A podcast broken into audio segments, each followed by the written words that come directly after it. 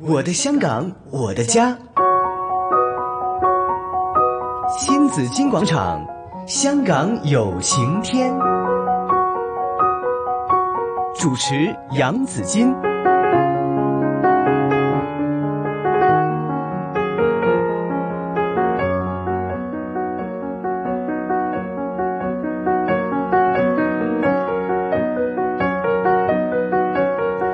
讲到友情啊，大家都知道呢，什么可以令所有人呢都把情感可以联系在一起的呢？肯定是很多的集体回忆啊。但是有些集体回忆，我们说可以，有些是可以听得到，有些是可以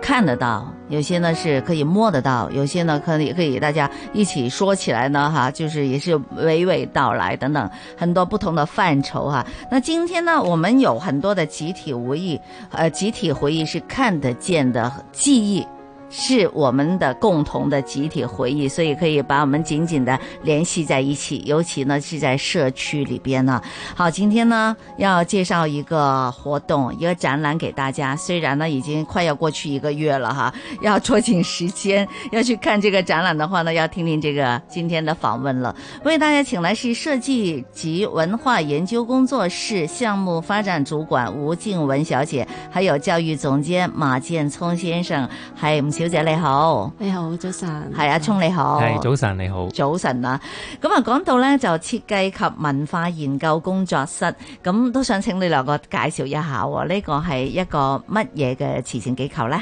誒、我哋顧名思義啦，係設計及文化研究工作室就係我哋會做一啲同設計同嗯文化研究相關嘅嗯哼東西嘅。係咁、其實誒、個淵源就好有趣㗎。誒、係我哋誒、最初成立咧係因為誒、我哋嘅老師係係趙廣超先生。係咁誒佢本身係喺誒理工大學嗰度教設計啦，教藝術啦。嗯咁誒、呃、當時我哋讀書嘅時候，其實就只係得佢一位去做誒、呃中國文化、呃係相關嘅研究。係咁誒、呃我哋因為係有上去嘅課，就覺得誒、呃有啲觸動，覺得啊呢樣嘢好有價值。誒、嗯想投身入去做，係咁機緣巧合之下呢，誒、我哋就組成咗一個工作室，係係啦，就誒呃咁、究竟做咩嘅呢？其嗯係啦實呢。研究咩課題？研究咩課題 呢？其實誒、呃最主要核心係誒同中國傳統文化相關嘅。咁係誒、呃譬如誒、呃家具啦、嗯中國嘅建築啊啦、誒、係中國畫啦，係呢啲都會嘅。係咁誒誒同時間呢，因基於我哋嗰、個、呃、受教育嗰個訓練個背景呢，嗯誒呃好、多時候誒。呃我哋唔係以一個專家，亦都冇資格以一個專家嘅身份去做研究。好多時候係誒、呃我哋會誒、呃透過我哋嘅學習了解個主題之後呢，係就將佢以唔同嘅設計形式表達出嚟，嗯去俾人哋睇。咁所以誒、呃如果誒、呃大家誒、呃即係有機會睇我哋網站啊，等係等，會係發現咦，其實我哋又會做出版啦，係我哋會做展覽啦，係又有一啲教育活動咁樣。嗯總之誒、呃可以傳播俾大家睇嘅話呢，誒、呃係。去了解到傳統文化嘅呢，我哋都會嘗試去做。係，咁啊，其實咧就都睇到有好多嘅文化嘅活動啦。咁誒、呃例如我的家在紫禁城呢個系列咧，嚇、 之前都有啦。仲有阿聰咧就有出版咗《我的家在紫禁城》，即係譬如話你有呢個教育計劃，同埋亦都有好多書誒、呃有有出版嘅書咧，都係同誒中國建築有關係啊。系係啦，嗯咁啊一張木椅咧，亦都係同，我覺得係同我哋家庭好好密切嘅聯繫啦，係嘛？係呢啲都係你哋嘅中心會會會關注嘅一啲研究同埋主題啦。係，其實好多我哋誒誒趙老師啦，我跟佢去學習嘅時候咧，都有好多頭先有講到，譬如中國嘅建築啊、嗯家具啊、繪畫啊。嗯誒、我記得我哋以前喺學校嘅時候咧，都會覺得話，誒呢啲嘅課題咧，好係似對於過去我以前嚟到了解咧，都會覺得好似係一啲比較老土一啲、嗯一啲嗯舊一啲嘅咩嘢。中式家具啊，係啊張係木啦椅啊，咁係又啦硬又剩，係啦，就好似都唔係一啲比較新潮嘅嘢。係咁但係誒、呃、當時候跟誒、呃、趙老師學習嘅時候，發覺嗯係啊原來可以用一啲現代啲嘅眼光去到睇嗯誒一啲比較傳統啲嘅文化，係嗯咁啊覺得好有趣。係咁所以其實誒、呃每一個嘅我哋譬如嘅嘅出版啊，或者嘅工作呢，其實好多時候都係想將呢一啲有趣嗯嘅一啲嘅文化嘅嘢，其實同我哋今時今日都可能係生活係相關嘅。係啊，咁通過呢個展覽咧，就更加可以體現到呢樣嘢啦吓，即係诶、呃我哋講翻啦，即係賽馬會嗯看得見啲記憶藝術教育計劃，嗯其實個計劃嚟嘅，係咁咁係通過今次呢個展覽係嚟去做一個教教育計劃咁樣啦，係。係啦，不如講講個展覽先啦好啊，其實誒呢、個展覽個名叫做器物等等，咁、啊吓，係或者可能講下器物先啦好。器物其實器物可能可能大家未必要常用呢個詞係語，其實即係啲日常用品，嗯譬如台凳啊、碗筷啊，其係實呢啲都係一啲器物，即係一係啲我哋做出嚟嘅有啲用途嘅即係一生啲活上用到嘅一係啲啦工具咁樣，係啦，其實我哋會接觸得到、摸到啊用品啊咁係樣，啦啲，工比較具啊係啦，，我哋比較少用器物呢個字，但係其實我哋每一日都會接觸。係咁啊，呢一啲嘅器物其實好得意，佢嗯會記住咗好多嘢，即係話，譬如誒頭先講到嘅一張凳啦，佢嗯可能會記住咗佢用咩材料去做，係佢點樣做出嚟嘅，係佢又會記住咗我哋啊，可能張 sofa，佢記住咗我哋嗯個客廳，嗯我哋想好舒服咁坐喺度睇下電視啊。係我哋可能一張誒翻工嘅一張 office 嘅凳，我哋啊係比較坐得比較直啲啊舒服啲，可以俾你去工作專心啲。咁其實嗯佢記住咗由點樣去做啊，到我哋點樣去用啊，係佢都記住咗。但係日常嚟講咧，我哋今時今日咧，譬如可能係我哋上年出咗一個新嘅手提電話啦，嗯我哋今年就覺得已經係過時嘅，係啊，係啦，就會有我哋又反而又好容易放棄佢喎，冇感情噶，其係實啦，越係嚟越係啊就容易放棄一啲嘢。冇錯，係啦係咁所以點解會叫做器物等等咧？就係、嗯等一等啦，我哋大家哦係啦，唔好咁快將一啲器物掉咗。其實係可能連當中裏邊收埋嘅記憶是都會掉埋。真的，這是我自己呢覺得非常有感觸的一件事情哈、也就是比如說最近買了一個家電用器，就是洗碗機仔咁樣啦，嗯，我唔知點解自己壞咗喎。跟住咧，我就會叫人嚟整啦。就佢其實佢話冇得冇唔整噶啦，你你換嗰部啦。唔知叫人嚟整又要四百蚊，跟住又話換零件又唔知幾多錢。咁你加埋咧就變成咗係買個部新噶啦個係價錢。但係你覺得嗰嚿嘢其實我真係用咗幾個月㗎咋，佢就、嗯因為電子嘢啊嘛，咁你唔知邊度壞咗，開又開唔到，又冇螺絲嘅喎， 我自己想擰開嚟睇下有冇得修整啦吓，咁、但係佢哋都話冇乜好整㗎啦咁樣，但係我自己到依家就唔係好捨得抌咯， 壞咗都仲擺咗喺度擺下先啦咁係啦。但係我頭先阿聰講嗰個，我真係覺得係係係係我哋生活中咧，我哋自己係好切身嘅啲體會，即係嗰張凳可能。爸爸坐咗二十年咁嗯啊吓，又有少少凹位啦。咁啊，你望住張凳唔係張凳嚟嘅，嗯你感覺到係一個好温馨嘅家庭故事嘅回憶啊。咁係係係啦，但係同依家嗰啲啲快速嘅使用品咧，完全唔同咗。係係啦，即係冇感情擺咗落個用品入邊嘅。係啦，越嚟越減少啦。係啊，但係呢個問題好似都都都都冇辦法係嘛，係 所以所係啊啦以 啊所以我哋要點樣咧係吓？啦所以其實我哋就希望通過呢個展覽啦嗯，同埋成個計劃就係去令到大家去到再思考翻，係原來我哋身邊嘅事物，佢曾經係有啲貢獻嘅，嗯係有啲感情收埋喺裏邊嘅。嗯咁我哋未來我哋接觸物件嘅時候，器物嘅時候，我哋會唔會掉得慢啲咧？咁樣嗯，真係好似着衫咁吓，啲衫咪着多幾次咧咁樣。但係你哋用咗個方式都好得意嘅喎，用咗咧就真係好似嗱，同我哋呢行就有關係啦。誒、用錄音機嘅形式㗎，嗯即係又有倒帶啦，又有播放啦。又有 fast forward 即係快進啦，又有暫停啦，係有幾又有錄音啦吓、即係有幾樣嘅呢、個呢、個展區係係點解會咁樣設計咧？係，我哋誒成個團隊去構思嘅時候咧，就去係諗啊誒、器物啲物件收埋咁多嘅記憶，我哋話佢走得咁快，其係實佢每一件物件咧，佢嗯本身都好似有生命。嗯，咁誒，呃佢、可以係去回顧嘅，佢係又可以去俾佢去自己去講述佢自己故事。是咁就跟住諗啊，其實佢就好似一個會播放嘅一個嘅記憶體，嗯即係每一件物品都係咁樣。咁、嗯於是就去構思話啊，不如就係用呢個方向去諗啦。係我哋去 rewind，去到翻翻去轉頭，由我哋譬如可能一部手機，嗯我哋喺個展場嗰度呢，有一個好大型嘅手機，嗯就由我哋今日嘅物品都好似變晒一個一個嘅 apps。係係啦，已經變成咗見唔到個實體啦。不如係去睇下依個呢一度我哋手機裏邊嘅每一個 Apps，如果變翻一件物件嘅時候，嗯其實佢嘅故事係咩呢？嗯可能係誒、呃我哋一個一個 Apps 係一個時鐘嚟嘅，原來以前係可能係一個日晷。誒、係我哋可能今日有嘅電子書，以前係嗯竹簡，以前係一啲字粒。係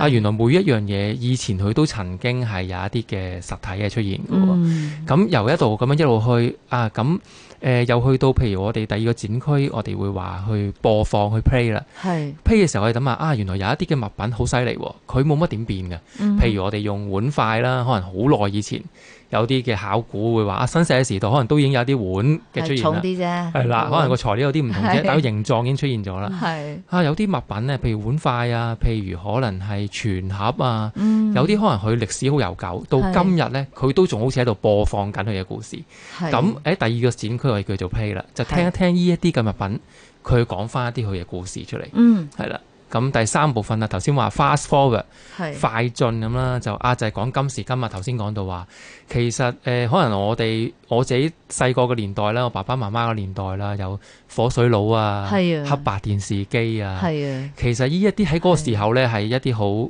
好改變咗我哋生活嘅嘢。同埋但有部黑白電視機好威噶啦嘛，係啊，以大前家嗰都已年經代嗯係啊，已經爭住去睇係啦啊，已經好曾大件事啦。係啊，曾幾何時等佢用夠咗，你又覺得佢哇係咪垃圾一件啊咁樣，哇係係啦，就唔即係情感上有時就係會係轉變咗噶嘛，係啦啊，，咁啊，我哋去諗啊，其實呢一啲嘢佢雖然好快，好似 fast forward 咁樣嗯離開咗我哋，嗯，但係其實佢留低咗一啲回憶或者係貢獻俾我哋喎。咁樣，係咁去到第四部分啦，pause 頭先講到係話嗯嚇暫停咁樣。咁呢度幾得意啊！我哋咧其實因為成個教育計劃咧，唔單止淨係做展覽。嗯我哋亦都有做一啲入學校嘅教育活動啊啦，係有啲教材套。係咁有啲活動咧，同學生一齊去做。係咁譬如有一個活動個個做法好得意，我哋叫佢做物次主人型。嗯咁咧就我哋叫小朋友咧就話佢去諗思考一件物品，係佢記住咗一啲佢嘅故事係或者佢好重要，佢自己覺得生喺佢嘅生命裏邊。嗯咁啊，譬如我記得有啲同學啦，佢去畫咗一包一盒紙巾嘅。係咁點解佢玩盒紙巾呢？佢會覺得啊，誒、原來佢覺得自己好似盒紙巾喺哦佢同學身、身邊係成為咗去安慰別人、去關心人嘅。佢、覺得佢自己嘅角色係咁樣哦係喎，係啊。咁我覺得誒好、有趣喎、好有趣喎，好有趣，原來佢見到紙巾嘅時候，佢會諗到一啲咁樣嘅嘢，是係啊，嚇咁誒、就變成咗一個佢嘅表達嘅方式。咁我哋喺個頭先所講話暫停嗰部分呢，係我哋就誒、會播放翻好多學生嘅作品。嗯係啦，即係話同誒學生嘅作品就係同物品之間佢建立嘅感情，原來係啲乜嘢呢？我哋又會邀請咗一啲啊，而家我哋有啲朋友，佢頭先我有講到話啦，今日我哋可能啲嘢壞咗，我哋好多時候就掉咗啦，對唔要啦。原來有一種工藝呢，佢叫做金繼，係啦，就金屬個金啦，係繼續個繼，係原來就係一種傳統嘅日本嘅工藝。係譬如一啲誒陶瓷咗爛咗嘅時候呢，嗯原來佢哋會用呢種咁嘅工藝呢去到修補翻。嗯咁我哋有一個嘅簡單嘅紀錄片咧，去話俾大家聽就係、原來我哋今時今日可能好多時候大家都會掉咗啲嘢啦，啊爛咗。係以前嘅人咧，佢有一啲辦法去珍惜嘅，咁又係點樣咧？咁係係啦，咁去到最後部分啦，我哋有部分叫做 record，去嗯留低一啲記憶，即係話當大家睇完呢個展覽啦，觀眾佢哋去留低啲記憶嘅時候，佢又會喺嗰度有個地方俾佢錄音嘅，佢嗯可以錄低佢同物件之間嘅一啲故事。哦咁成個展覽就係咁樣啦。係好有趣啊！咁啊，真係可以誒、呃你用呢幾大主題、五大主題咧，嗯其實又真係幾形象或者係幾有用咁樣，係係去令到一件有記憶嘅呢、個呢、個物品咧，係係可以啟發到大家噶。係希望可以係。啊，我我覺得自己都覺得幾幾，即係有時都會幾感動嘅。係係啊，尤其咧，當你誒誒、呃嗯可能有啲嘢你覺得你要掉嘅時候，又或者你已經唔珍惜嘅時候咧，可能睇完個展覽翻去咧，又會重新考慮一下㗎啦，係係嘛、係啊係係，啊，尤其依家呢個速食年代咧，咁我我我自己就覺得，誒、你同物品建立感感情，會唔會同你自己都會帶入一啲嘢，即係令到你係會更加係學識去珍惜一啲嘢咧？嗯嚇，去到最後，你哋會唔會都想係話，依家年代嘅年青人又好，或者係小朋友教育又好，係咪都係要珍惜身邊嘅一事一物咧？其實係嗯係，其實係要係亦都係希望通過呢個展覽同埋成個計劃。其實係去思考翻我哋同物品之間嘅關係，係係咪隨便去抌，還是係好好珍惜？嗯係哼，啦，係咁啲年青人咪個或者係啲誒嚟睇展覽嘅個反應係點樣咧？我啊哋其實嗯誒喺做呢個展覽嘅時候都幾得意。其實我哋有誒、呃一啲嘅街坊，因為係今次咧我哋呢個展覽咧喺呢個柴灣青年廣場嗰度去做。係咁其實我哋今次亦都希望同社區嘅關係咧嗯建立得密切一啲，嗯係啦、咁就誒、呃有一啲嘅街坊啦，譬如我記得有一個佢錄音嘅，係佢就因為平時佢都會係中意誒一個體育老師嚟嘅，係咁佢就中意吹口琴，哦因為咧佢覺得係一個好輕便、隨身攜帶嘅，嗯嗯又可以同人哋去即刻可以有一個娛樂啊咁樣。係咁佢就喺嗰度，佢就講述咗佢同口琴之間嘅故事，係一個錄音，同埋佢亦都吹咗一首歌俾大家聽。哦咁其實好多時候就係一啲可能喺社區裏邊係會發生嘅一啲人啊、事係啊、物啊咁嗯樣，其實原來我哋可以通過個展覽都可以去匯聚佢哋，嗯去變成咗一個展覽嘅其中一個部分，去同大家分非享。常好，哎非常好。可能这个这这个展览呢，也会勾起大家，就说回去找一找有什么东西，让你感情上是有一定的触动的嗯，吓。咁、可能會改變你一啲。改變你一啲戾氣啊，或者改變你一啲心境都唔定啊係嚇。咁我睇到有好多嘅展覽咧，有好多物品啦。頭先話物品啊嘛，係咪嗯？咁器物啊嘛，啲器物點樣嚟嘅咧？其實好多器物我哋就誒、呃我有個團隊，其實嚇誒喺屋企嗰度揾啦，嗯，我哋又會去一啲可能一啲類似夜冷店嘅地方度去揾啦。係。嗯其實去搜集翻一啲比較舊嘅嘅一啲物品。嗯係我哋甚至有時候，甚至好得意啊！原來有時淘寶都會揾到嘅喎，哦，都有係啲啊舊嘢。係啊，啲舊嘢都會揾到嘅。咁誒、啊係呃就不停去揾啦，係啦，唔、嗯同嘅一啲物品。其實就算譬如頭先所講話手機啊，我哋成係日都換。我記得我哋有個同事咧，佢就學就好似頭先你所講，佢唔捨得抌啊，係佢儲埋咗好多 手機，係我都係有係啊咩有一啲最代、二代、三代，係啦，一路都咁樣儲埋咗，咁啊 變咗誒又喺個展覽嗰度咧，佢自己都可以去回顧一下佢自己係用嘅物品嘅啲歷程。係係。咁呢個就真係啱，吳小姐補充下啦吓，即嗯係呃成個展覽呢，依家都差唔多到尾聲啦咁嗯樣吓。你自己喺做呢個展覽嘅時候，或者你喺呢段時間有咁多人嚟參觀吓，又嚟參與啦，因為有錄音啊嘛，所以又要嗯係啊參可以與啊錄，音又要分享咁嗯吓。你你個感受係點樣噶啦？誒、嗯呃我個感受係誒、呃即係由我哋最初開始策劃嘅時候呢，係，其實誒、呃大家都好，即係團隊裏邊係會好踴躍嘅，嗯，即係個諗法，因為就係發現，咦誒、